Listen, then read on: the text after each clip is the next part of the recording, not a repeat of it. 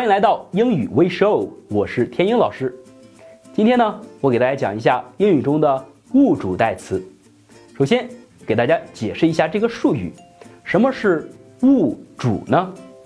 所谓的物主是指物品的主人，也就是说这个东西是谁的。这样呢，就引出了一个非常重要的汉字“白勺的”。通过这个汉字就可以判断是人称代词还是物主代词。人称代词像你、我、他这些词都是不带的的，而物主代词，比如我的、你的、他的，都会带上白勺的。在英语中，物主代词可以分为形容词性物主代词和名词性物主代词两大类。形容词性物主代词，比如我的 my。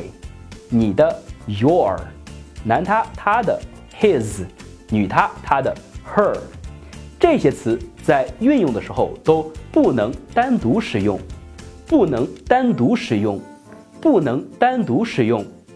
重要的事情说三遍。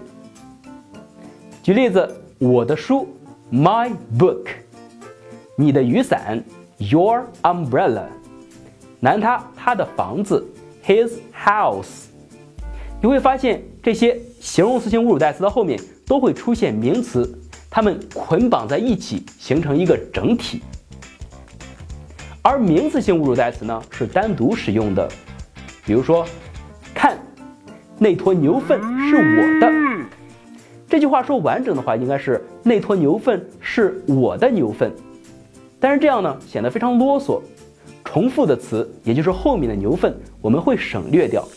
这样呢，在我的这个词的后面就没有出现一个名词跟它捆绑在一起形成整体了。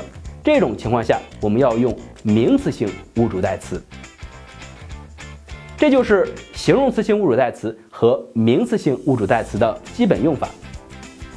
大家在记这些词的时候可以进行对照。如果你已经掌握了形容词性物主代词，那么再记名词性物主代词就非常简单了。除了我的需要单独记之外，其他的只需要在形容词性物主代词的后面加一个字母 s。如果它本身就是以 s 结尾的，就不用发生任何变化。好，今天我要讲的内容就这些。如果大家还有什么其他的问题的话，可以通过屏幕上显示的方式与我联系。我们下期再见。